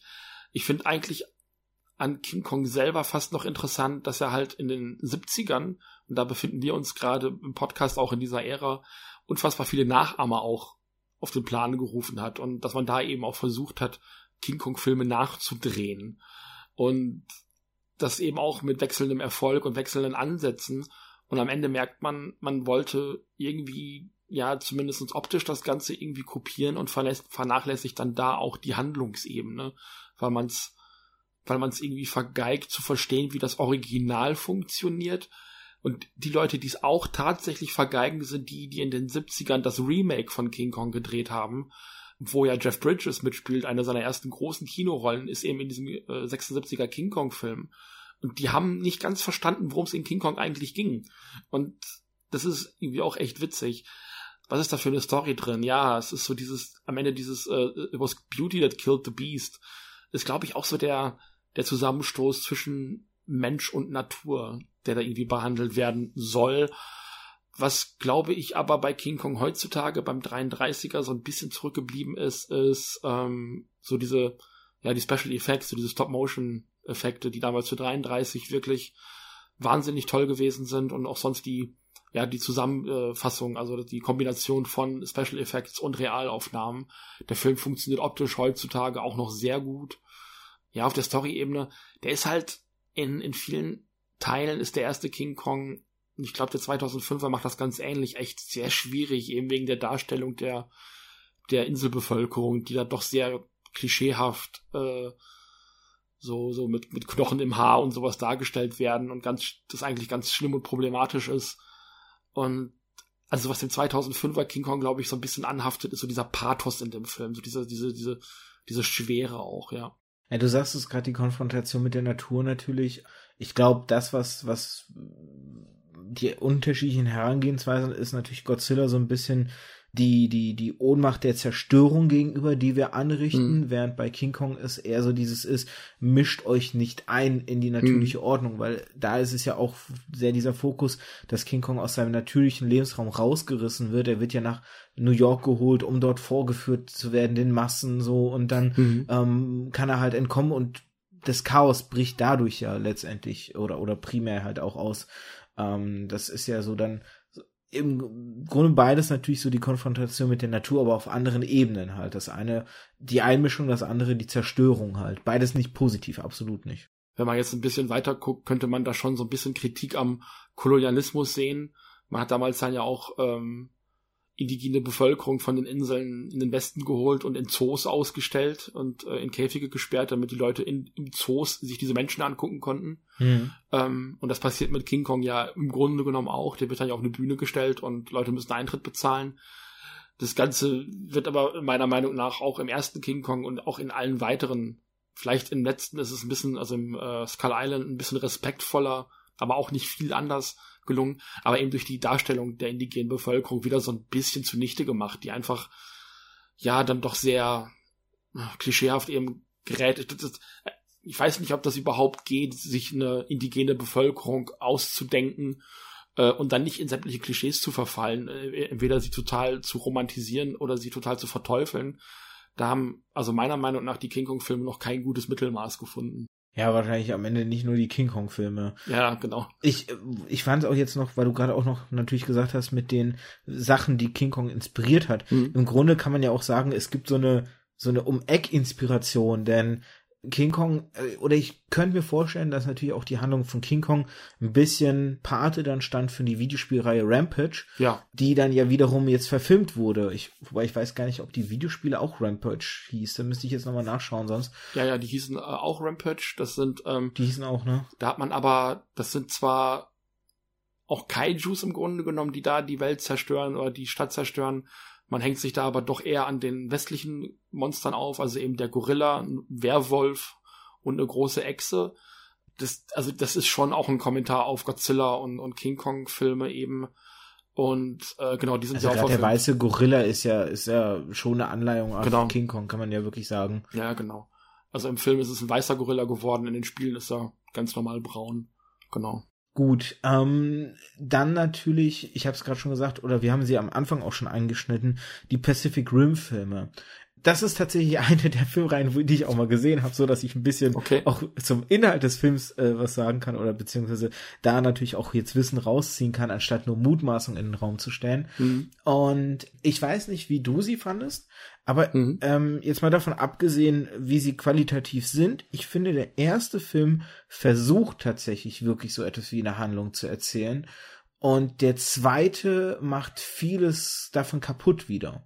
Weil der zweite dann wiederum viel mehr versucht, auf größer, schneller, spektakulärer zu gehen halt. Und ähm, du hast es auch dann lasse ich dich auch gleich sofort zu Wort kommen. Mhm. Du hast es natürlich gesagt, dass das ein, ähm, ein Kommentar irgendwo oder eine Inspiration viel von diesem Film ist. Der, der Kopf dahinter ist ja Guillermo del Toro, mhm. der ja wiederum großer Godzilla-Fan auch ist mhm. und ähm, sicherlich viel Fanliebe da deswegen hat reingleiten lassen, sag ich mal.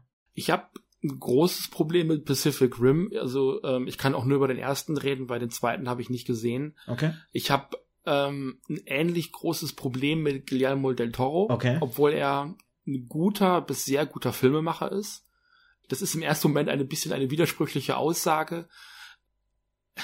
Guillermo del Toro ist Quentin Tarantino in gut, ist so ein bisschen mein Credo, weil er unfassbar Fan von allem Möglichen ist. Er hat ja auch die Hellboy-Filme gemacht, die ersten beiden, hat äh, versucht, glaube ich, auch schon seit längerer Zeit einen Evangelion-Realfilm zu realisieren, irgendwie für den Westen. Ähm, meine ich zumindest im Kopf zu haben. Also der ist ein unheimlicher Fan und Connoisseur von Popkultur. Das kann man, glaube ich, am ehesten über ähm, Guillermo del Toro sagen. Und er mag halt unfassbar viele Sachen und versucht alles mal an Genres gemacht zu haben. Also eben ein Kaiju-Film, ein ähm, Mecha-Film eben mit großen Robotern, was ja auch nochmal so eine so eine Abspaltung äh, von, von, von Kaijus oder von ähm, solchen Sachen ist. Also das ist nochmal so, eine, so ein Nebenstrang von, von diesem, von diesem Filmgenre. Und ich, was ich, was ich Pacific Rim halt so ein bisschen vorwerfe, ist auf der einen Seite so dieses Wesen Kaiju nochmal weiter zu ver, wie sagt man das denn jetzt am besten, artifizieren? also nochmal weiter zu verkünsteln und auf eine Deutungsebene zu bringen. Das sind ja, glaube ich, in der Serie Wesen aus einer anderen Dimension zumindestens, äh, die durch so einen Realitätsbruch irgendwie dann auf die Erde kommen und die Menschen ähm, in Bedrängnis bringen. Und dann ist es natürlich auf der anderen Seite ein Stück weit so dieses Abfeiern von Militär. Also da werden die großen Roboter ja benutzt, um äh, diese Kaijus zu bekämpfen und es ist eine unfassbare Materialschlacht, der erste Teil. Und das hat mir schon nicht gefallen. Also da wird einfach das genommen, was Face Value an Kaiju und Mecha-Filmen und Serien gut ist, aber ohne großartig mit Sinn und Verstand zu behaften. So, da ist ein, ein relativ drolliger Ron Perlman in dem Film unterwegs, der eine ganz tolle Rolle spielt, aber so, ich fand den Film, ich habe den auch nur einmal gesehen. Ich müsste vielleicht auch ein zweites Mal nochmal gucken, um mir nochmal ein aktuelleres Urteil zu bilden. Das ist sehr lange her. Aber ich habe den als unfassbar ermüdend im Kopf. Also ich war am Ende wirklich, also wo ich so dachte, ach, ja, ne, also Guillermo del Toro ist gut da drin, Genres zu zitieren und macht das auch auf eine sehr poetische und respektvolle Art und Weise. Ähm, also ich mag sein Pan's Labyrinth, ähm, ich mag seine Hellboy-Filme und er hat einen Animationsfilm produziert, wo es um den äh, Tag der Toten geht in Mexiko, den ich auch sehr, sehr mag. The Book of Life. So, also er ist in, so auf, in, in meinem Gedächtnis, in, mein, in meiner Meinung ist das ein wirklich sehr, sehr guter Filmemacher, der auch Ahnung von dem hat, was er da zitiert. Aber es ist halt auch nur ein, ein Zitieren und keine, kein eigenständiges Filmemachen irgendwo. Und deswegen, deswegen fand ich halt seinen Ansatz in Richtung Kaiju für mich auch jetzt nicht als als gültig. Also ist nett gemacht. Also ich hätte mir gewünscht, er hätte einen klassischen Kaiju-Film gedreht, wo einfach eine Zivilisation ist und dann greift ein Kaiju an. Und was macht er damit? So, so wie er bei Shape of Water eben auch so dieses ähm, äh, The Creature of the Black Lagoon eben ähm, verarbeitet hat, so dieses Sumpfmonster, was dann eben in die moderne Welt kommt und ähm, damit interagiert. Was ich einen interessanteren Ansatz fand. Ich finde die Interpretation nachvollziehbar, ich sehe es aber anders tatsächlich. Mhm. Und ähm, was ich noch kurz ergänzen würde, weil du gesagt hast, er so ein bisschen, er ist Fan von allem, das würde ich gerne ein bisschen mehr spezifizieren, weil ich glaube nicht, okay. dass er per se Fan von allem ist, sondern Fan vom Düsteren. Ja. Ähm, das merkst du halt einfach sehr stark an Filmen, die er gemacht hat. Und es gibt zum Beispiel auch ähm, auf YouTube habe ich mal ein sehr schönes Video ge gesehen, da zeigt er sein Haus und du siehst, dass das mhm. sehr, sehr, sehr stark vom Cthulhu-Mythos überall geprägt ja. ist, so, weil er überall Cthulhu-Objekte stehen hat. Er, er versucht, glaube ich, weil du gerade schon angesprochen hast, äh, was er für Filme ja. gerne machen würde und, und am Versuchen ist, er will, glaube ich, auch schon seit Jahren einen Cthulhu-Film halt machen. Ja. So, ähm, wo ja auch keiner ihn zulässt und wo, soweit ich es mitbekommen habe, die Cthulhu-Community äh, immer noch hofft, dass er irgendwann diesen machen darf, weil sie mehr oder weniger ihm das zutrauen, auch gerade auch nach mhm. den Hellboy-Filmen, ähm, wo er, glaube ich, das, das sehr schön gezeigt hat, dass das etwas wäre, oder auch Pan's Labyrinth, was in seine Hinten ganz spannend sein könnte. Und ich persönlich ähm, mag den ersten Pacific Rim, der ja wirklich noch aus seiner Feder stemmt. Mhm. Im zweiten ist er ja nur noch Producer gewesen. Dahingehend, weil ich es vor allem, also ja, die Monster kommen aus einem anderen äh, Universum, was damit zu tun hat, dass das mehr oder weniger als Waffen konzipiert sind, um eine Invasion zu starten. Mhm. Denn ähm, das wird in den ersten Filmen wird das schon so irgendwann deutlich. Und im zweiten wird es konkretisiert und ich versuche das jetzt auch möglichst vage zu halten, um da nicht irgendwie zu viel zu spoilern für Leute, die vielleicht das noch gucken wollen. Aber es ist halt so, dass äh, sich rausstellt, dass die Kaiju in unsere Welt geschickt werden, um quasi uns Menschen platt zu machen, um quasi dann den Invasoren eine Erde zu bieten, wo sie dann halt eben reinmarschieren können. Und was so ein bisschen natürlich die Interpretationsebene dahingehend ist, wenn dann natürlich die, die Mechas, die du ja schon angesprochen hast, halt dann zum Einsatz kommen, ist so ein bisschen dieser Gedanke halt die Vereinigung der Menschen vor einer globalen Katastrophe. Und was insofern jetzt, wenn wir uns die aktuelle reale Weltsituation anschauen, so ein bisschen fast utopisch schon daherkommt, weil wir haben aktuell äh, die Menschheit, die global sich einer Weltkatastrophe gegenüber sieht und nicht zusammenarbeitet, anders als im Pacific Rim, hm. wo wir wirklich den Arsch hochkriegen, gemeinsam dann unser Wissen in Form von diesen Riesenrobotern zusammenführen, um uns äh, zur Wehr zu setzen, um die Menschheit zu retten vor der Auslöschung halt. Und ja, das mit diesem Militär darstellen und so. Ich finde, ganz ehrlich, da sind die Transformers weitaus schlimmer als das, was in Pacific Rim oh. präsentiert wird. Ähm, da hast du diese, diesen Pathos-Gedanken und dieses, dieses, ähm, wir salutieren vor jeder x-ten Flagge zehnmal und, und alles ganz episch und ganz so. Da hast du es schlimmer. Also, ich, wie gesagt, ich verstehe, dass man es interpretieren kann. Ich mhm. persönlich sehe es halt nicht, weil ich den Film von einer anderen Sicht halt. Und gerade wenn du dann, und du hast halt auch Handlungsstränge, die dann eben zum Beispiel auch auf dieser, dieser Menschenebene wieder sind. Gerade im ersten Teil geht's ja dann auch eben um die eine, ähm, ich weiß jetzt gar nicht, wie die, wie die Roboter da heißen, die haben ja so ein äh, Jäger heißen die, glaube ich. Und du hast halt da diese, diese ähm, eine Jäger Fahrerin, sage ich jetzt mal, weil ich die Begrifflichkeit nicht mehr im Kopf habe, deren Ge Han Vergangenheit dann ja auch ein bisschen erzählt wird darüber, wie sie als Kind ihre Familie bei so einem Angriff verloren hat und deswegen selber eben in diesem Programm teilnimmt und äh, selber halt quasi gegen die Kaijus kämpfen möchte mhm. und so und du hast da deutlich mehr den Versuch einer Handlungsgeschichte. Wie gesagt, vieles davon wird leider im zweiten Teil dann komplett zunichte gemacht. Und ähm, im ersten Film gelingt das einfach besser. Ja. Ich, ich hatte jetzt nur kurz abgewartet, ob noch mal, noch mal äh, eine Rück Ja, ich kann, kann halt irgendwie, weiß ich nicht, so den Vergleich zum Transformers-Franchise würde ich gar nicht ziehen, weil. Es war jetzt also, nur auf den Pathos bezogen, den du hm. meintest. Und ja, dieses, nee, dieses. Das, das ist. Militär ist so geil. Also, lass uns mal nicht über die Transformers-Filme reden, dann sitzen wir morgen noch hier. gut, gut, dann wollen wir gar nicht da in die. Nee. Dann vielleicht so wirklich, um auf den Schluss zuzugehen, kurz einfach nochmal ein Abschlenker zu dem ähm, Monsterverse, was sich ja jetzt da ja. bildet. Ähm, was halt begonnen hat mit dem ersten Godzilla-Film, wo der erwähnte Brian Cranston ja auch schon drin spielte, wo ja auch dann viele sich drüber echauffierten, weil es in den Trailern so wirkte, als wäre er ein großer Teil der Handlung und dann stellt sich raus, äh, er ist da in den ersten, was, 15, 20 Minuten des Films nur drin. Mhm. Fortgesetzt dann eben mit Kong Skull, äh, Skull Island, dieses Jahr Godzilla King of the Monsters und nächstes Jahr mit Godzilla vs. Kong fortgeführt wird. Wie hast du dieses Monsterverse und diese Reihe ähm, aufgenommen?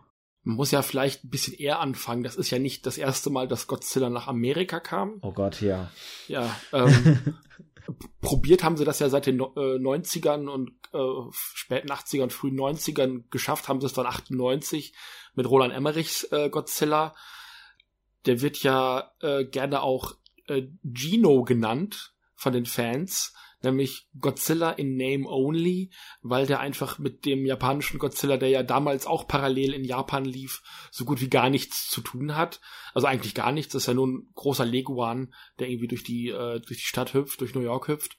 Und als dann so die News kam, ähm, die Amerikaner versuchen Godzilla nochmal auf die Kinoleinwand zu bringen, haben wir, glaube ich, alle damals so ein bisschen die Luft angehalten, weil wir gedacht haben, uff, das äh, kann ganz furchtbar schief gehen.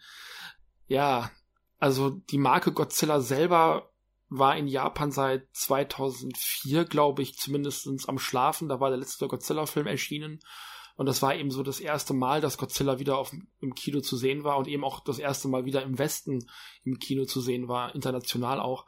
Und die haben sich mit, mit Garrett Edwards, der den Film gemacht hat, jemanden geholt, der selber ein absoluter Fan ist. Also wenn du sagst, Guillermo del Toro ist der Fan von dem Düsteren, also die hätten, glaube ich, mit Garrett Edwards niemand besseren finden können für die Rolle des Regisseurs. Der hatte vorher einen Film gemacht namens Monsters, der so ein bisschen auf so eine Guerilla-Art gedreht worden ist. Da haben sie die beiden Hauptdarsteller ähm, einfach irgendwo auf die Straße gestellt, haben die Kamera laufen lassen und haben dann diesen Film gedreht, ohne große Drehgenehmigung, haben zum Teil Passanten mit in die äh, Drehs mit einbezogen, die fünf Minuten vorher noch nicht wussten, dass sie demnächst in einem Film mitspielen würden.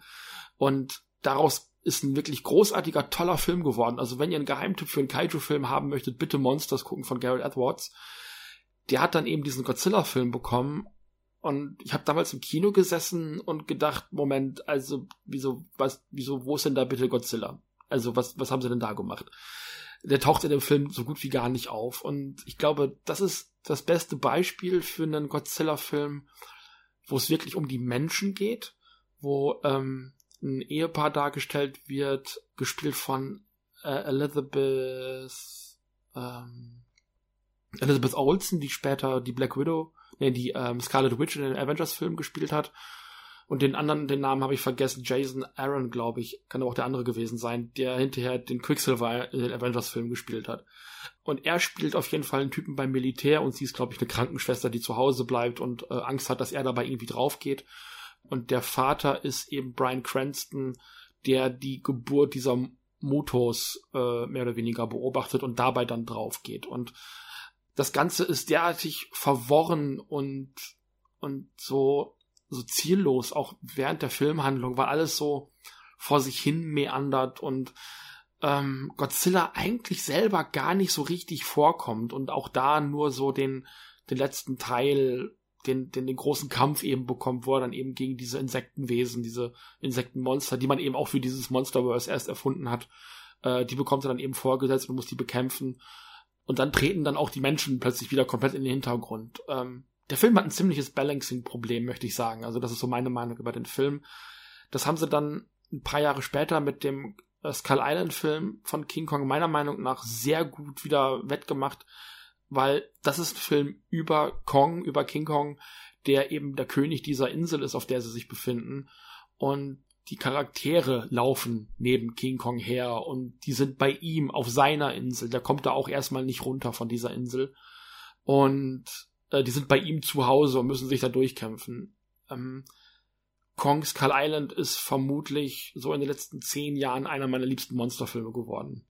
Ja, und äh, mit dem Film von diesem Jahr, mit äh, King of the Monsters, haben sie es einfach versucht, so aufs Maximum hochzudrehen und ähm, haben das an Monstern reingebaut, was die Fans schon lange haben, äh, die die Fans schon lange haben wollten, eben Ghidorah und äh, nee, Rodan ist noch da und Mothra eben. Diese drei Monster haben sie mit reingebracht, um das allererste Mal so einen ja, so einen Monster Mash eben auch herbeizuführen. Was ich jetzt für dieses amerikanische Universum ganz schön finde, weil da haben wir, glaube ich, noch gar nicht drüber gesprochen.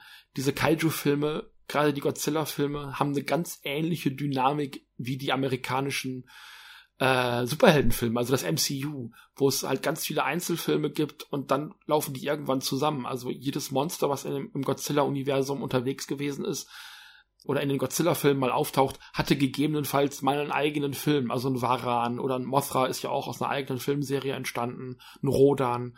Die haben also alle mal eigene Filme gehabt und sind dann in einem Godzilla-Film irgendwann zusammengetroffen und haben dadurch eben so eine ganz ähnliche, also auch mit Reboots und mit, mit äh, Crossovern und sowas, eine ganz ähnliche Dynamik wie äh, die amerikanischen MCU-Filme eben und das dann eben jetzt auch in dieses amerikanische Godzilla-Franchise mit reinzubringen, fand ich eine schöne Dynamik.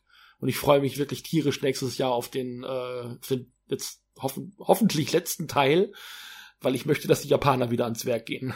Kurz zu den, zu dem ähm, Film gerade, den du zuletzt jetzt äh, von diesem Jahr. Mhm. Ähm, du hast jetzt natürlich so ein bisschen die Hauptgrößen genannt. Wenn man sich aber die Liste anschaut der Monster, die dort in diesem Film theoretisch auftauchen, teilweise wirklich mhm. nur in den kleinsten Szenen. Diese Liste ist absurd lang. Ähm, das sind 2, 4, 6, 8, 10, 12, 14, 16, 20 Viecher, ja. 20 Monster, die eigentlich auf der Liste stehen, als auftauchen in dem Film. Wie gesagt, teilweise sind es wirklich nur kleinste Cameos. Mhm. Aber das ist halt, äh, ich finde diesen, diesen Vergleich jetzt gerade, weil wenn man sich diese Monsteranzahl ansieht und überlegt, die hätten alle vor Ort im Film, das, der Vergleich zum, zum Marvel Cinematic Universe ist da gar nicht mal so verkehrt. So, nee. so dass das Monster Avengers, was wir da ja. mehr oder weniger haben. Jetzt ist es das so, weil du, ja. Das, das Traurige an der Nummer ist, und das, das hat auch viele Godzilla-Fans und äh, Kaiju-Fans enttäuscht, ist, dass halt nur diese vier großen Monster, Ghidorah, Rodan, Mothra und Godzilla eben von Toho stammen. Und die anderen Monster sind alle dazu erfunden worden. Die stammen also gar nicht aus Japan. Ähm, ja. Ich hätte mir auch gewünscht, dass die ein bisschen weiter benutzt worden sind. Es gab da noch ein drittes Motu, also so ein Insektenwesen, ein weiteres. Und dann gab es diesen Behemoth, hieß der, glaube ich. Das war so ein haariger ähm, Mutanten, Mammut, Elefanten, Viechi. Ähm, den hat man noch relativ gut gesehen. Dann stapft, glaube ich, in Deutschland aus einem Berg irgendwas. Da sieht man nur so ein bisschen das Gesicht. Also da hätte ich mir auch mehr gewünscht, dass da ein bisschen mehr passiert.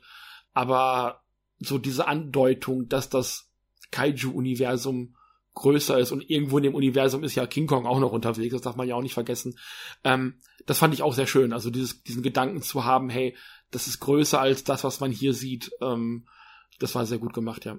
Darauf wollte ich nämlich gerade eingehen, weil du gerade gesagt hast, du hoffst, dass es mit dem Film nächstes Jahr dann endet, mhm. so nach dem Motto halt auf einer guten Note, aber angesichts dessen, dass jetzt schon so viele Monster angeteasert wurden und dass man ja hier wirklich gezielt versucht, ein, ein ja dem Erfolg von von Marvel auf cinematischer Filmuniversumsebene nachzueifern. Mhm. Und ich meine, ein Monster Universe haben wir ja auch schon äh, aus, ich glaube Sony waren das, äh, Versuch gesehen, die ja mit dem Reboot von der Mumie und den Plänen dann mit Dracula oh. und Frankenstein wirklich auch ein Monster Universe oh. im Sinne dieser klassischen mhm. Filmmonster des Hollywoods der, was waren es, 30er, 20er Jahre ja. ähm, aufzugreifen. Glaubst du wirklich, es wird damit enden? Glaubst du nicht eher, dass da wirklich man versucht, bis die, die, die, die Zahlen wirklich was anderes sagen, dann wirklich hingeht und am Ende wirklich noch hingeht und Godzilla gegen jeden einzelnen davon kämpfen lässt, im Zweifel?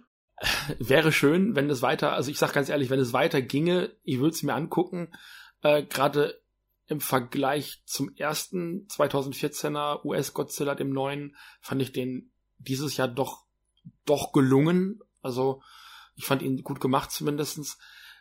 Dem gegenüber steht aber der Fakt, dass da einfach die Lizenzen demnächst auslaufen und äh, Toho bekannt dafür ist, dass sie auf ihrem Eigentum, auf ihrem äh, Intellectual Property, wie man das ja so gerne sagt, einfach sehr stark den Daumen drauf haben.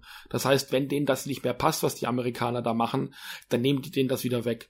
Und so sieht's im Moment auch aus. Also alle Meldungen, die so aus Japan rüberhüpfen, die paar, die es dann gibt, sprechen eigentlich davon, dass Toho spätestens Anfang der 20er Jahre wieder damit anfangen möchte, eigene Kaiju-Filme zu drehen. Und auch die Tatsache, dass Shin Godzilla so parallel dazu lief. Also 2014 eben äh, Godzilla 2014 und dann eben äh, 2016, wenn ich mich nicht komplett täusche, Shin Godzilla.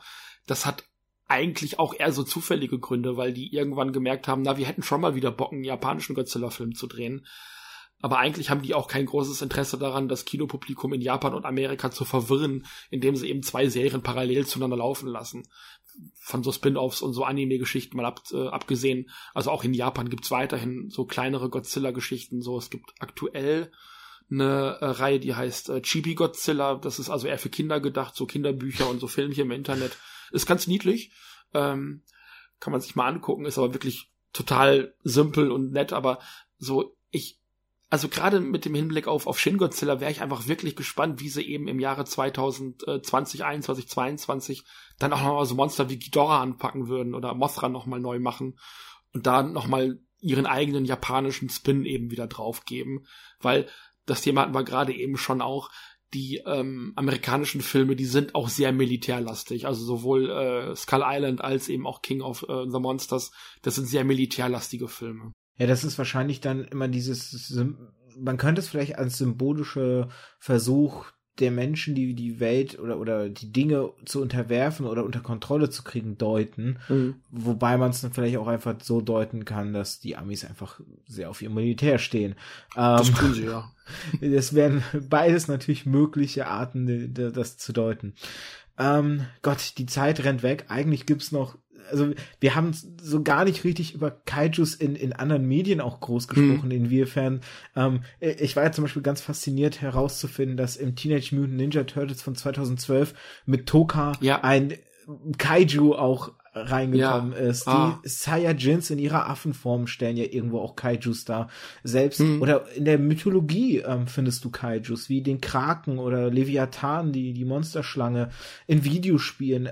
Kaijus sind, ähm, wenn man eigentlich mal überlegt, dass es natürlich so ein bisschen jetzt von der filmischen Begrifflichkeit ist, aber wenn man das so versteht als eben diese Riesenmonster, findest du Kaijus ja in noch so vielen anderen Medien und eigentlich ähm, wäre es da auch fast schon mal spannend zu gucken, inwieweit es da verstanden wird und dann auch vielleicht storytechnisch ähm, eingesetzt wird. Aber Zeit ist für heute erstmal rum. Vielleicht müssen wir da doch mal mit einer zweiten Folge nachschieben. Okay. Da würde ich dann äh, gerne auch mal zum Beispiel dann betrachten, wenn es zu der Folge kommt, inwieweit wir uns vorstellen könnten, wie ein Kaiju-Film aussehe, der vielleicht einen Fokus auf Story legt und wie die Story aufgebaut sein könnte. Auch das wäre natürlich ein spannender Gedanke mal so, ne? Mhm. Also, wenn ihr da draußen Spaß mit der Folge hattet und gerne einen solchen Nachschub haben möchtet, schreibt's in die Kommentare, schreibt's uns. Im Zweifel gibt's den Nachschub auch, wenn ihr nicht wolltet, weil wir einfach Bock drauf haben. Ich hätte Bock auf jeden Fall, machen wir. Freut mich. Genau, ich hoffe, du hattest natürlich auch so viel Spaß wie ich jetzt mit dir bei dem Gespräch. Ja, natürlich. War eine sehr lockere Runde.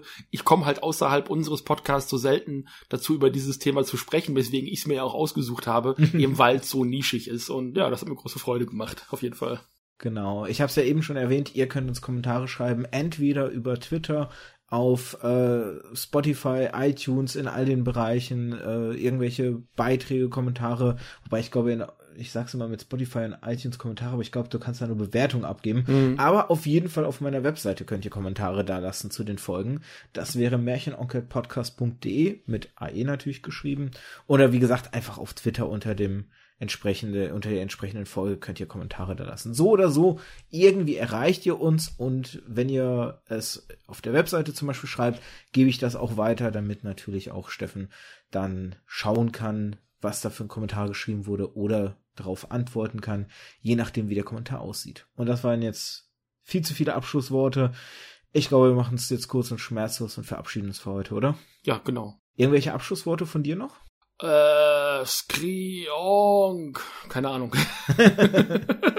ah ja, und hört natürlich gerne auch bei Steffen in den Podcast ja. rein. Gerne, gerne auch den König der Podcast. Der kann ganz viel Liebe gebrauchen, weil wir uns da wirklich den den Popo ab-reviewen, was die Kaiju-Filme angeht. Und da darf man gerne reinhören. Genau. Also gut, dann für heute soll es das gewesen sein und ich sag Cheerio. Tschüss.